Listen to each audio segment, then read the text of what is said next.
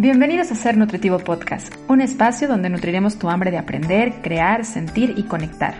Soy Griselda Jiménez y junto a grandes colegas de la salud y buenos amigos, compartiremos contigo ciencia y experiencia para nutrir tu ser. Hola, me alegra que estés escuchando este episodio de Ser Nutritivo Podcast. Te garantizo que vamos a tener un episodio muy enriquecedor lleno de muchas lecciones para poder entender un poco más nuestra relación con la comida, porque justamente voy a compartir este micrófono con, yo creo que la pionera en México sobre la parte de la psicología de la alimentación y una gran maestra, eh, gran colega, realmente una persona que admiro muchísimo, que además me parece súper humana en toda la parte en la que nos comparte justamente su conocimiento en torno a la psiconutrición. Y por supuesto que estoy hablando de mi querida Ana Arismendi, que si eres fan de los podcasts, pues necesitas conocer, o seguro ya conoces, de qué tiene hambre tu vida, porque es realmente el mejor podcast de psicología de la alimentación, te lo puedo garantizar. Y por eso es que estoy muy emocionada de que estemos compartiendo este micrófono juntas, porque creo que es importante dar cada vez más voz a esta asociación que tiene justamente la alimentación con el lado de la psicología. El fraccionar y vernos como personas separadas desde el lado de la psicología y el lado de la alimentación ha llevado a muchas personas a sentirse frustradas, a sentirse enojadas, no solo con su cuerpo, sino con la idea de no poder lograr cumplir un plan de alimentación o de repente llegar a este punto de decir, bueno, ¿por qué si quiero hacerlo no puedo? Y es justamente por la desconexión que tiene nuestro lado o que hemos dado al lado emocional con el lado de la alimentación. Así que esta fusión que hace Ana y que ha estudiado y que sigue estudiando de manera continua, que es la psicología de la alimentación, me parece muy enriquecedor y encantada de estar compartiendo con Ana Arismendi este episodio de Ser Nutritivo Podcast. Bienvenida, Ana. Gracias, mi querida Gris. Qué alegría compartir contigo y con tus escuchas. Muchas gracias. Me gustaría, si nos permites, que nos ayudes un poco a compartirnos quién eres y qué haces hoy en día, Ana. Bueno, a mí me gusta mucho definirme, presentarme como una mujer hambrienta, en el sentido de una mujer que reconoce sus hambres, las celebra y que permite ser guiada por sus hambres. Y al escuchar mis hambres, pues eh, decidí formarme. Soy psicóloga, soy psicoterapeuta, soy especialista en trauma y trastornos de la conducta alimentaria y actualmente dirijo el Instituto de Psicología de la Alimentación, que es esta fascinante rama de la disciplina que se dedica a estudiar cómo influye en nuestra manera de comer diferentes aspectos como nuestros pensamientos, nuestras emociones, nuestra cultura, nuestra historia de vida, nuestra crianza y cómo eso nos permite entender muchísimo mejor y sobre todo sanar y transformar la relación que tenemos con la comida y con el cuerpo. Así de fascinante es escuchar a Ana, así como su descripción misma, así de engrandecedor es siempre para quienes la escuchamos y podemos aprender de ella.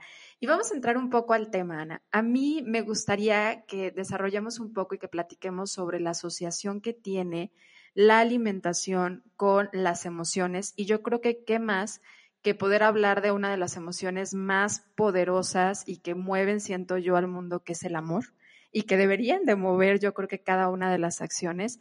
¿En qué momento es que el ser humano asocia o genera esta relación con el alimento y con el lado afectivo o emocional?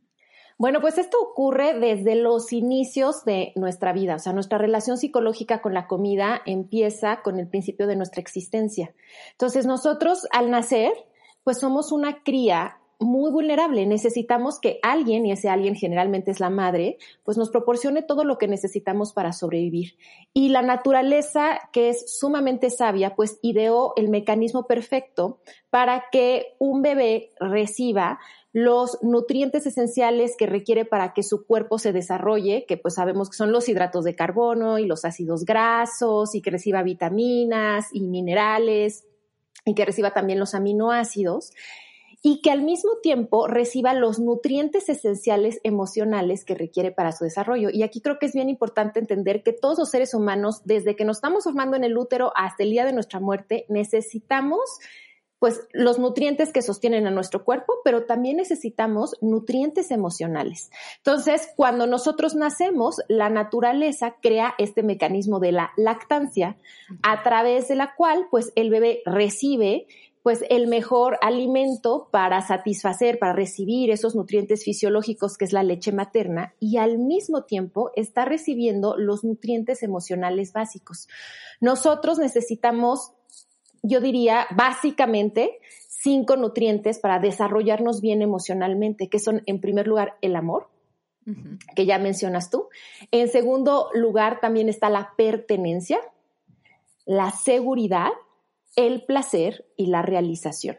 Entonces, cuando un bebé está comiendo directamente de su madre, está recibiendo estos nutrientes. Primero, recibe amor en forma de cuidado, que el cuidado es una de las grandes formas y de las primeras en las que alguien nos demuestra amor. Entonces, la mamá me cuida, me quita esta sensación de hambre. Entonces, siento ese amor de ella. Después también al comer estoy sintiendo pertenencia porque pues no lo recordamos de manera consciente, pero bueno, sí inconsciente y es lo que ocurre. Cuando un bebé nace, nace a un planeta, a un mundo totalmente nuevo. Y donde no conoce absolutamente nada ni a nadie, y la, el único lugar conocido, pues es su madre. Entonces, cuando se acerca nuevamente a alimentarse, la huele, percibe un olor conocido, percibe un latido del corazón conocido, percibe una voz conocida y eso lo hace, lo hace sentir que no está solito, que pertenece a este mundo, ¿no? Que pertenece a una familia y eso al mismo tiempo le da el nutriente de seguridad. O sea, imagínate nosotros de adultos, a veces cuando viajamos a, ciudad, a una ciudad, a un país diferente, nos sentimos inseguros porque es que el idioma, no conozco el lugar, no conozco a nadie, un bebé que nace en este mundo. Entonces, el regresar a su lugar seguro, la mamá lo acoge, lo carga, lo acerca a ella, siente su calor, siente su piel y eso pues lo hace sentir seguro. También siente placer, que es un nutriente básico, porque cuando sentimos placer, se activa en nuestro sistema nervioso la respuesta de relajación que es la que está ligada a poder digerir correctamente, a poder aprender, a poder también eh, desarrollarnos, a poder descansar. Entonces, cuando nosotros estamos comiendo, como que se alivia la sensación desagradable como del hambre y empezamos a sentir como, ¡ay, qué tranquilidad! Y eso nos va a permitir realizarnos. Es decir, cuando un bebé está bien nutrido física y emocionalmente, se va a desarrollar, es decir, va a crecer. Entonces, eh, pues es muy lógico que, a ver, aquí lo importante de entender es que esta relación, los bebés desde muy pequeños empiezan a ligar que a través del alimento pueden recibir como satisfacción emocional, que el alimento es una vía para recibir amor, recibir pertenencia, seguridad, placer y realización.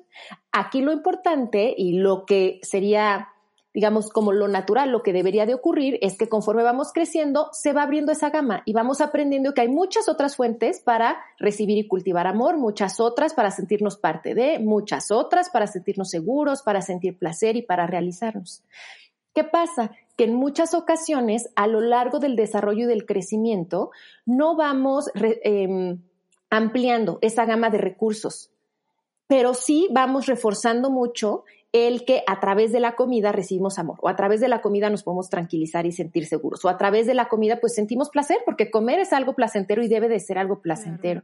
Entonces, como yo siempre digo, la comida es una vía, em, digamos, es, es una vía sana para sentir amor y para experimentar todas estas emociones y estos nutrientes afectivos, pero el problema ocurre cuando se vuelve nuestra única fuente de, porque entonces vamos a abusar de ella y porque además no siempre va a ser efectiva, porque el amor se recibe de muchas maneras y a veces necesitamos recibir amor en forma de cuidado, pero a veces necesitamos recibir amor en forma de palabras y a veces amor en forma de apoyo y a veces amor en forma de contacto físico y a veces amor a través de que alguien nos dé su tiempo y nos escuche. Entonces, no siempre necesitamos amor a través de comer. Y es aquí donde de repente nos podemos dar cuenta, o si nos detenemos un poquito a analizar los momentos en donde sentimos como hambre, pues a lo mejor a veces el hambre realmente no es, o como tú lo llamas, el hambre no siempre es a nivel fisiológica o de ganas de comer, sino que a lo mejor tienes un hambre de contención, tienes un hambre de seguridad, si tal vez tu día ha sido muy complicado, sales y te sientes inseguro en tu trabajo, tal vez tu jefe te dijo están haciendo un recorte y pues tú tal vez fisiológicamente a nivel estomacal a nivel de energía estás saciado, pero por el otro lado necesitas sentirte seguro o tener esa contención. Y por el otro lado también el lado del placer, que ahorita que lo mencionabas, para mí fue como se me vinieron muchos recordatorios a la cabeza de cómo hay mucha asociación al placer y al fin de semana.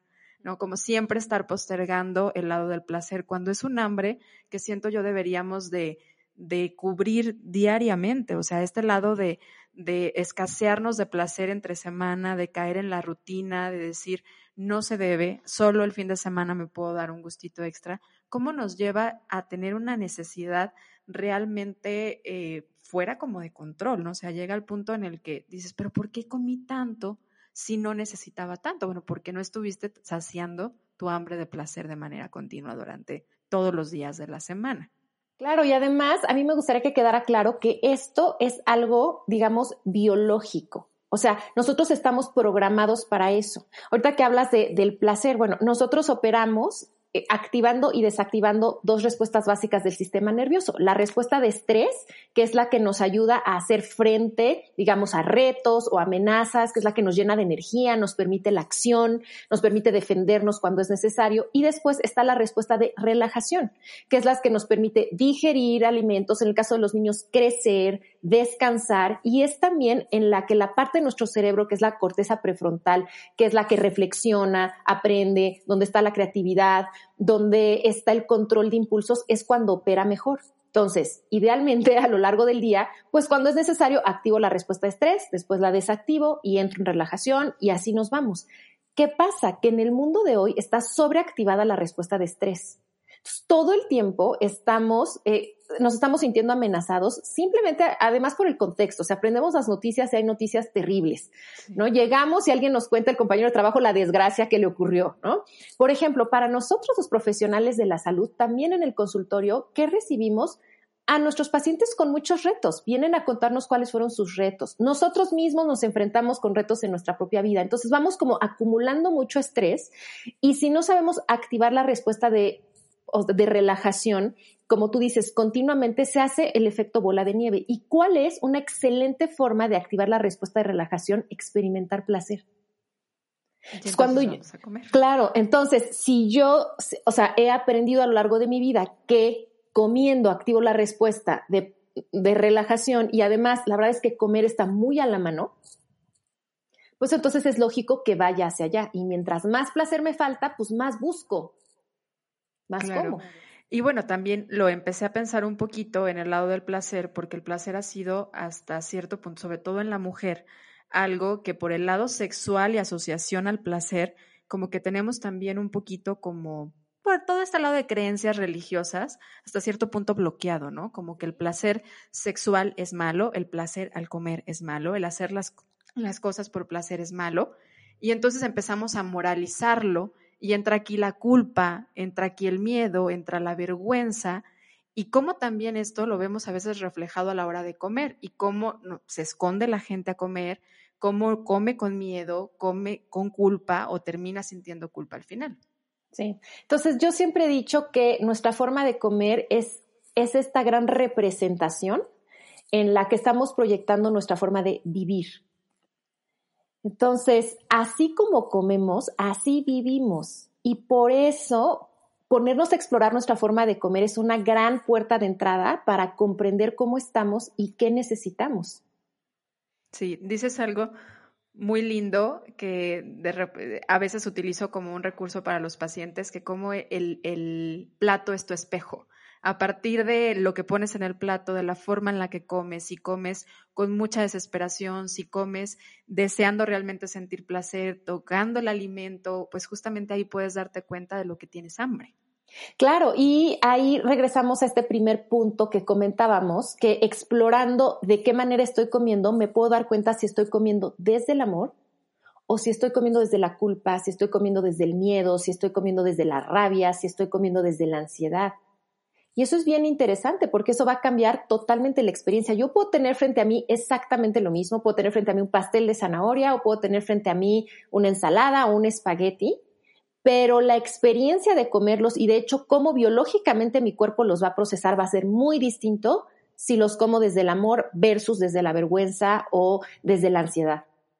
Wow, qué interesante justamente este punto que acabas de tomar porque creo que muchas veces eh, la cultura de las dietas lleva a muchas personas justamente a la desconexión y al sentir miedo cuando comen algo diferente, a tener rechazo hacia su cuerpo, a rechazar ciertos alimentos, sobre todo cuando la dieta, más que ser educativa y llevarla a la conexión del cuerpo, los lleva a la restricción. Y hay muchas personas que están tomando decisiones sobre su alimentación a partir del miedo y no del afecto, no del amor a su cuerpo. Sí. Y yo creo que, o sea, a mí muchas veces cuando me preguntan, Ana, es que por dónde empiezo, ¿no? A transformar mi relación con la comida. Yo sé que a veces puede sonar cursi y hippie, pero es la realidad. es, hay que empezar a comer por amor y con amor. Entonces, como por amor a mi cuerpo, es decir, por respeto a mi cuerpo, porque lo quiero, porque lo quiero cuidar, porque le agradezco, pero también como con amor, es decir, lo hago con calma, lo hago con atención, lo hago con cariño, lo hago con presencia, eh, lo hago procurando que lo que yo coma sepa rico y se vea rico. Ahora, tocabas también el punto de que también significaba como este lado de pertenencia, que creo que es cuando entra el lado social y que se da muchísimo también los fines de semana en temporadas de festividades como es Navidad, cuando es el pan de muerto, porque también el alimento tiene significados a nivel social y como también le hemos dado significados a nivel personal, ¿no? Como muchas veces yo tengo, por ejemplo, y les he platicado a mis pacientes, que tengo un pan que le llamo el pan cura todo.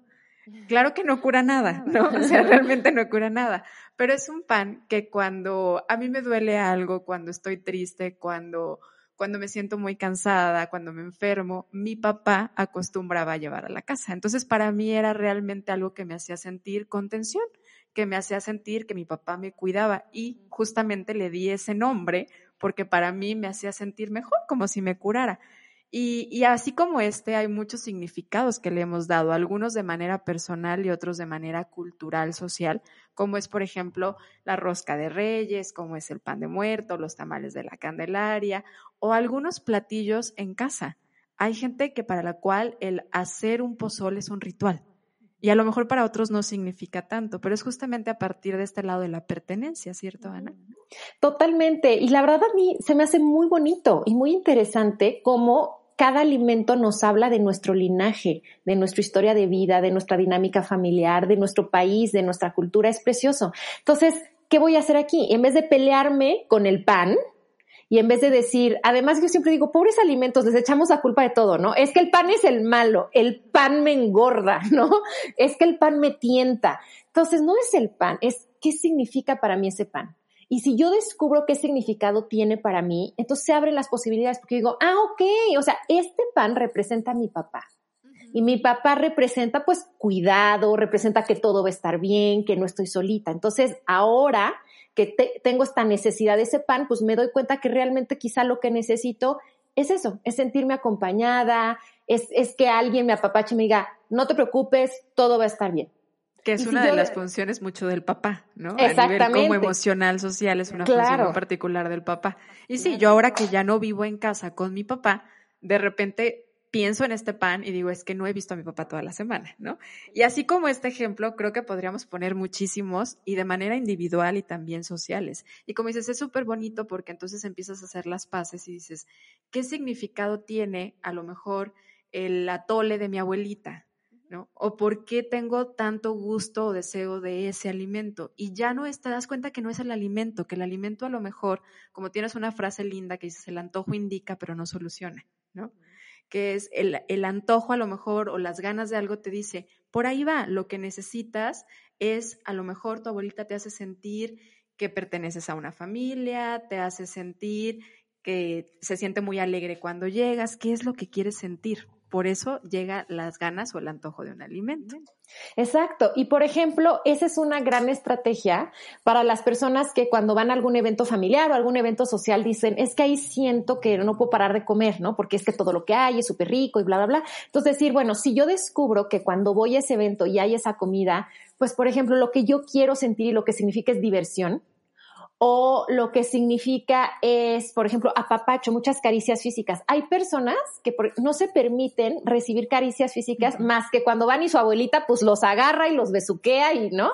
Entonces tenemos también esta necesidad. Entonces, si yo me doy cuenta de eso, puedo entonces ese fin de semana voy, no es que me prohíba comer, pero disfruto de la comida y además veo de qué manera puedo cultivar esa diversión que quiero. De qué manera puedo cultivar ese contacto físico que necesito. Y entonces eso es bien bonito porque puedo sí disfrutar de la comida, pero ya no lo voy a hacer de manera excesiva porque voy a estar satisfaciendo esas necesidades de las vías correctas. Desde el lado emocional. Ahora, hablabas de un, de un quinto que es la realización. Se me hace súper interesante tocar este punto de la realización porque yo creo que es ahí donde a veces está el celebrar ¿Sí? ¿Es por ahí? A ver, cuéntame ese punto de, realización, que yo lo desconozco un poco. A ver. La realización es esta necesidad humana, pues, de crecer. Y de crecer en el sentido de querer aprender, de querer más, em, de querer expandir nuestros horizontes. Y eso lo vemos clarísimo incluso en, en, los niños. O sea, los niños tienen esta necesidad de expansión y realización enorme. Son curiosos, quieren saber más, quieren probar las cosas, etcétera. Entonces, eso es algo que nos acompaña. Y muchas veces en la vida, hablo de la vida adulta, pero esto también puede ocurrir desde la adolescencia a la infancia, pero cuando se cuarta esa necesidad de realización, obviamente nos empezamos a quedar con hambre. Entonces, por ejemplo, hay muchas personas que quizá no están en un trabajo que les permita realizarse. O que quizá, eh, no sé, se quedaron con ganas de estudiar algo, pero como la sociedad dijo, no, no estudies eso, te vas a morir de hambre, o a ti te toca estudiar eso, o a ti no te toca estudiar. Y entonces me quedé con esta necesidad de realizarme de cierta forma. Entonces, ese es un, hambre, una necesidad real que tenemos. ¿Y cómo se puede vincular con la comida? Bueno, pues muchas veces cuando eh, un síntoma de la falta de realización es el aburrimiento. Y muchísimas personas aprendieron a manejar el aburrimiento comiendo. Claro. Claro, se da mucho. Porque hay alimentos que de hecho se venden de diversión. Sí, ¿no? Como de O sea, cuando llega, claro, cuando llega el momento de, ay, pues vamos por una nieve, a lo mejor ni siquiera quieres la nieve, a lo mejor lo que quieres es salirte a donde vas a tener como contacto con otras personas, salirte de la rutina, y a lo mejor también aquí entra mucho el alcohol, ¿no? Ah, totalmente que es el fin de semana me escapo de lo que yo creo que, de lo que es mi realidad, ¿sí?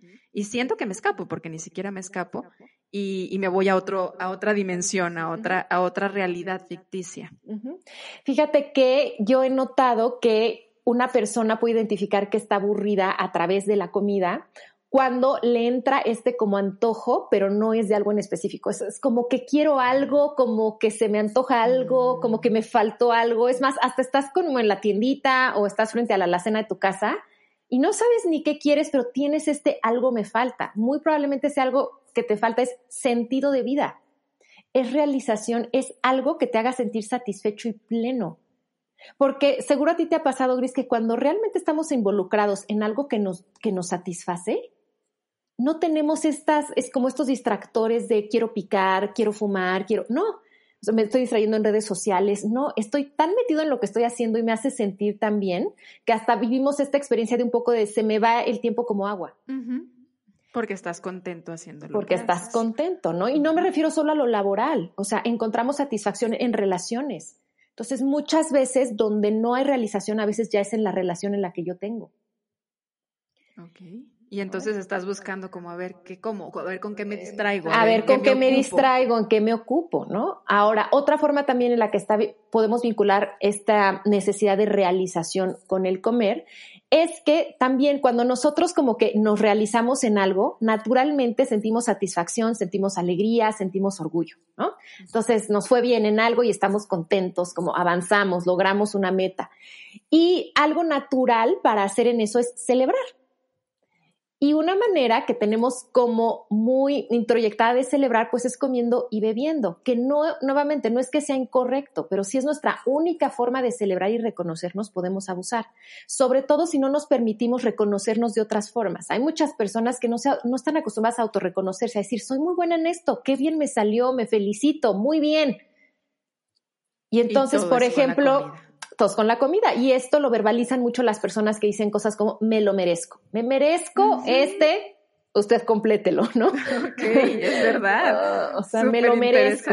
Que también pasa mucho en el caso de la gente que está siguiendo un plan de alimentación estricto, pasa mucho el fin de semana o pasa mucho después de ir al nutriólogo, que es ahí de cómo se está viviendo este cambio o esta transición a una alimentación más saludable, ¿no? Si se está tomando en cuenta el factor de que sea saludable emocionalmente o no. Exacto. Porque si esta persona se está yendo a lo mejor después de ir al nutriólogo a los tacos, es porque siente que está viviendo en una restricción de cosas que le gusta o no está logrando sentir esa realización también a partir de alimentarse de manera más amorosa y consciente. Qué interesante. Y ahora, el antojo, yo escucho mucho que la gente dice, es que pareciera que el saboteador es el antojo, pareciera que el malo es el antojo. Y en esta frase que tú dices de el antojo indica, ¿cómo podemos utilizar el antojo como un indicador? Mira, para mí los antojos son simplemente mensajeros. O sea, los antojos aparecen cuando algo nos falta. Punto. Entonces nada más nos vienen a indicar, oye, aquí te falta algo. Eso que nos falta puede ser algo a nivel cuerpo, a nivel fisiológico, o puede ser algo a nivel psicológico, a nivel emocional. Entonces, a mí me gusta mucho recomendar un ejercicio para ir como decodificando nuestros antojos, descubrir qué mensaje nos vienen a dar. Y ese se llama una autoobservación de antojos. Entonces, ir registrando cada vez que nos viene el antojo por un alimento, lo comamos o no, pero aquí lo importante es que vino ese deseo, como que vino este mensaje. Entonces, ¿y qué vamos a notar? ¿Qué se nos antojó?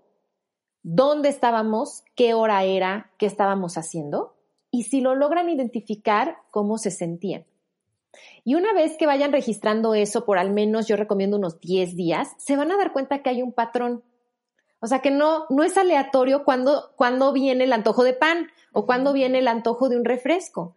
Casi siempre aparece cuando se dan ciertas circunstancias similares. Qué casualidad, ahorita tú lo mencionabas mucho, qué casualidad que no me viene el antojo de tacos de lunes a jueves, pero a partir del viernes viene. ¿Por qué? ¿Por qué en fin de semana? ¿Cómo me siento en esos días? Y una vez que ustedes hayan como completado ese primer, esa primera autoobservación, traten de identificar qué es lo que realmente necesitan en ese momento. A ver, ese viernes en la noche, ya que yo salí del trabajo, ya que estoy manejando hacia mi casa, ¿qué necesito? A mí a veces me gusta hacerle esta pregunta a mis pacientes. A ver, si en ese momento pudieras escoger hacer lo que se te diera tu regalada gana, sin restricción de tiempo, de dinero, nada, ¿qué harías? Y muchas veces sale de manera automática, ay, lo que haría es dormir. Ok, a lo mejor es cansancio. Y ahí sería algo fisiológico. O sea, era un antojo que a lo mejor tú lo que estabas teniendo un antojo era de un café con galletas y a lo mejor lo que necesitabas era descansar. Exacto. Que por ejemplo, detrás de los antojos dulces muchas veces hay un déficit de cansancio. Ok. No, porque tú sabes. Estás prolongando la parte de estar en actividad, necesitas glucosa. Exacto, porque aparte tú bien sabes que la regulación de los niveles de glucosa e insulina en sangre está muy relacionada con el sueño. Entonces, si se irrumpe el sueño, eso también va a empezar a desregular, ¿no? Glucosa e insulina. Entonces, es, es, bellísimo, o sea, qué bonito y cómo cambia eso la relación que tenemos con el alimento. En vez de decir, es que los tacos me generan culpa, me generan angustia, siento que hay algo mal en mí. A mí muchísimas personas que me consultan me dicen, es que Ana, no sé qué hay mal en mí, que no se va esta necesidad de comer o beber tal cosa pues no hay nada mal en ti, al contrario, te estás comunicando muy bien, nada más escúchate, ¿qué te quieren decir esos tacos? Entonces ya no los vemos como los malos, ni como que el diablo, ¿no? O no me los como, o me dejo ir de manera inconsciente. Es saber, ¿qué necesito? ¿Qué necesito en este momento? Solo escuchar el mensaje que te vienen a decir. Ahora, y detrás de, hablaste ahorita de la parte de lo dulce. ¿Qué hay detrás de esas personas que siempre los jueves buscan ir a las cervezas, a las salitas, a los cacahuates? ¿Qué, ¿Qué, podría ser como un indicador constante a nivel fisiológico y a nivel emocional? Yo lo que he observado es que generalmente los antojos por cosas más como saladas, más crujientes, como las que acabas de mencionar, tiene que ver con que en el cuerpo hay un exceso de cortisol, es decir, hay muchísimo estrés y lo que nuestro cuerpo nos está pidiendo son muchos minerales, porque justamente el exceso de cortisol genera un déficit de minerales en el cuerpo. Y eso también nos em, puede empezar a generar em, un patrón como de fatiga crónica, ¿no? De estar como crónicamente estresado si estoy crónicamente fatigado. Entonces el cuerpo es bien, bien, bien sabio, o sea, siempre nos pide lo que realmente necesitamos. Y a veces es a manera de un antojo. Claro, y ahora también interesante porque a nivel psicológico, si yo estoy muy estresada, se me antoja, por ejemplo, alcohol, ahorita que lo mencionaste, porque el, alcohol es un depresor del sistema nervioso. O sea, sí me, o sea, sí me da esta sensación de relajación que era en realidad lo que necesitas. ¿Qué es lo que necesito? Si lo traduces, lo que necesitas es relajarte. Claro, cuando y a lo mejor el medio, en este caso es el alcohol, el problema es que se vuelva el único medio, ¿no? Podríamos buscar otras alternativas, otros, otras formas para podernos relajar para que no sea algo que nos pueda dañar a nivel físico. Y en este caso sería a lo mejor el pues salirte a caminar, contacto con la naturaleza, que son muy buenas formas de relajarnos, escribir, leer, si es que para ti es una forma de relajarte, porque no para todas las personas lo es. Exacto. Y algo que yo también he observado mucho con el alcohol es que en específico para los hombres también puede surgir este antojo cuando hay necesidad de pertenencia. Porque los hombres tienen menos espacio de convivencia y vinculación afectiva con otras personas que las mujeres. Y esto también es por un condicionamiento. Es decir, los hombres están como que si me veo con mis amigos, siempre es mucho como en torno al alcohol, ¿no? Como que ya, ya ha ido cambiando, pero así como que me veo con un amigo solo para tomar un cafecito, como lo hacemos las mujeres, o sea, como que es raro en los hombres. Sí, es más como, y a ver cuántas te tomas, ¿no? Y, a ver cuántas te Sí, a ver cuánto aguantas. Y es como vamos a echar relajo, ¿no? Y en el lado de la mujer es muy dado escuchar la búsqueda de los alimentos dulces y el chocolate. Son como los dos sabores que regularmente escuchamos más en el lado de la consulta nutricional y es quiero chocolate y quiero dulce y quiero pan. Eso tiene, puede tener una base biológica que tiene muchísimo que ver con nuestras hormonas, con los estrógenos, y por eso podemos ver el cambio de esos antojos de acuerdo a nuestro ciclo menstrual. Entonces, eso sí puede ser un indicador simplemente de dónde estás en tu ciclo o que quizá hay una desregulación en tus hormonas pero también creo que es parte de eh, lo que hemos nosotros ido aprendiendo. Entonces, por ejemplo, hemos ido aprendiendo que vemos en las películas que una mujer termina una relación con su pareja, corte A está comiendo helado de chocolate. O se está comiendo algo como de chocolate, ¿no? Unos panecitos de chocolate. Creo que también hemos estado muy acostumbradas a como la mujer está como más relacionada con el tema de dulzura, y siento que una forma en la que hemos aprendido a demostrar esa dulzura, pues es con la dulzura de los alimentos, o sea, la abuelita que te hace el pastel, las galletas, o sea, como que eso sí está más permitido y más cercano a nosotras. Creo que es una parte de esa expresión, un poco de lo que tenemos entendido como lo femenino y quizá por eso lo buscamos. Wow. Y ahorita que hablabas también de este lado de la creatividad, la relajación, el amor, hay veces que esto también hace que el hombre o la mujer tengan como como una búsqueda diferente de alimentos, ¿no? Porque muchas veces el hombre está como muy peleado con su lado femenino, que todos tenemos un lado femenino y un lado masculino, y hay mujeres que están muy, muy, muy fuera de su lado femenino también y muy ladas en el lado masculino, que sucede creo que cada vez más con mujeres que están muy empoderadas, muy, muy metidas en, en, puestos de alto, de alto estrés y al mismo tiempo son mamás y al mismo tiempo son súper perfeccionistas y muy buenas deportistas. Y todo esto nos va sacando como este lado de la creatividad. Desde el lado de la, de la psicología, ¿cuáles son buenas herramientas para no caer en que el alimento sea el único recurso para poder encontrar este balance entre el lado femenino y masculino? Yo creo que hay que integrar a nuestra vida, pero de manera cotidiana, como que elementos que nos ayuden a cultivar tanto nuestro lado femenino como nuestro lado masculino. Entonces, por ejemplo, de nuestro lado femenino, eh, cultivar la vinculación afectiva. Entonces, sí darnos esos espacios como para, pero vinculación afectiva profunda. O sea, darnos esos espacios como para platicar. O sea, de pronto estamos como con amigos, pero muy superficial, pero sí de pronto darnos esos espacios como para poder hablar como decimos en México, netas, ¿no? O sea, nuestras verdades, o sea, lo que realmente nos ocurre, que puede ser con una buena amiga, conectar con las emociones. La energía femenina es mucho de ir hacia adentro de la introspección. Entonces, darnos espacio para hacer cosas como, por ejemplo, escribir, dibujar, meditar, ir a terapia psicológica, todo lo que tenga que ver con ir hacia adentro, eso es como muy de la energía femenina. Y también la energía femenina es mucho de nutrir, entonces, buscar aspectos donde podemos nutrirnos, pero también nutrir a los demás. Por ejemplo, algo que se me hace muy femenino es enseñar, dar clases, ¿no? Como, como, como compartir con los demás, eh, ser de servicio, el voluntariado es una muy buena forma de utilizar como nuestra energía femenina de cuidar, de nutrir. Y Entonces, y eso son cosas que pueden hacer hombres y mujeres, ¿no? Todas las que mencioné. Y en el caso de la energía masculina, es, sí es una energía más de hacia afuera y más del hacer. Entonces, por ejemplo, aquí conectar con cosas como viajes, explorar cosas nuevas, probar alguna actividad o algún pasatiempo diferente, eh, como retarnos en ese sentido, eh, exponernos, por ejemplo, al público, hablar en público, hablar para un podcast, o ese tipo de cosas que van más hacia afuera, también son más como de conectarnos con esa, con ese tipo de energía, el tomar decisiones, em, incluso en la parte de ejercicio físico, pues, un ejercicio físico más de conectado con la energía femenina puede ser algo que sea como más al ritmo de la música, que active nuestras caderas, etcétera. Y del lado masculino puede ser algo más de rendimiento, tipo hacer pesas, hacer más fuerza, que eso también es algo que nosotras necesitamos, porque eso sabes que nos da mucha seguridad en nuestro cuerpo. ¿No? El sentir que tenemos un, fuerte, que, un, cuerpo que es fuerte, eh, en el sentido no de, cuadritos en el abdomen, fuerte, que sentimos que nos sostiene. Que soporta. Que soporta, ¿no?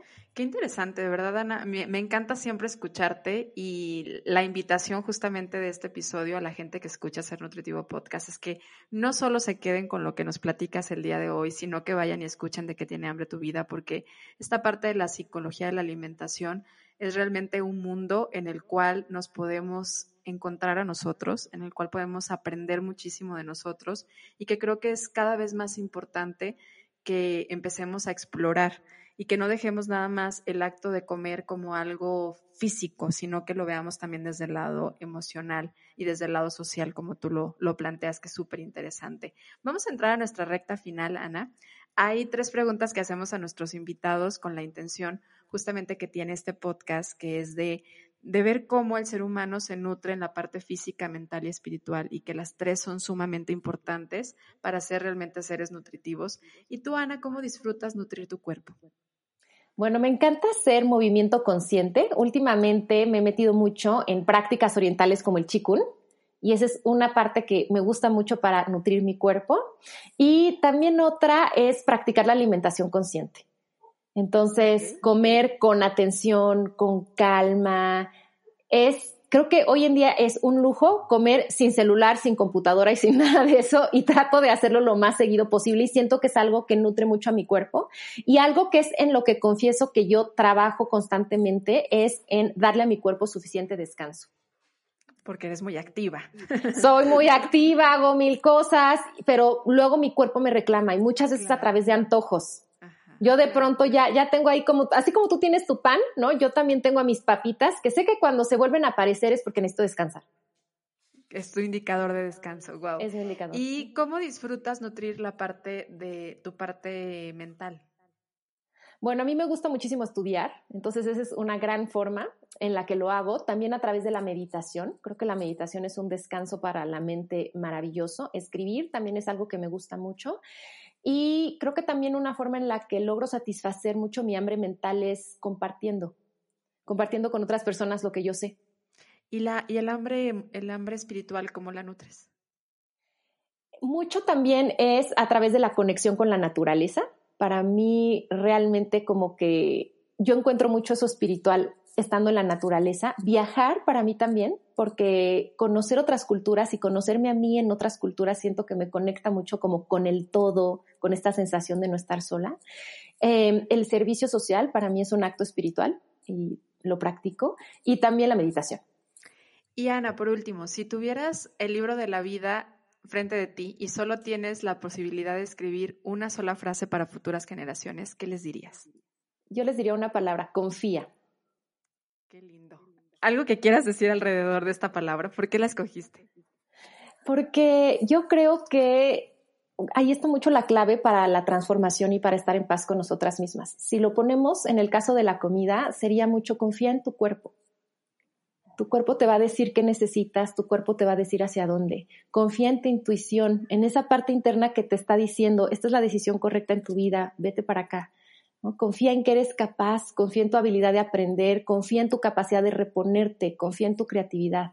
Yo creo que esa es la clave. Que al final esa confianza yo creo que es la que nos conecta con la parte interna, justamente con el lado espiritual, ¿no? A partir de la confianza, escuchas esa vocecita espiritual que te dice, esto es lo correcto, esto no. Y te dejas de todo el ruido alrededor, que de verdad es aturde, aturde tantas cosas que nos dicen.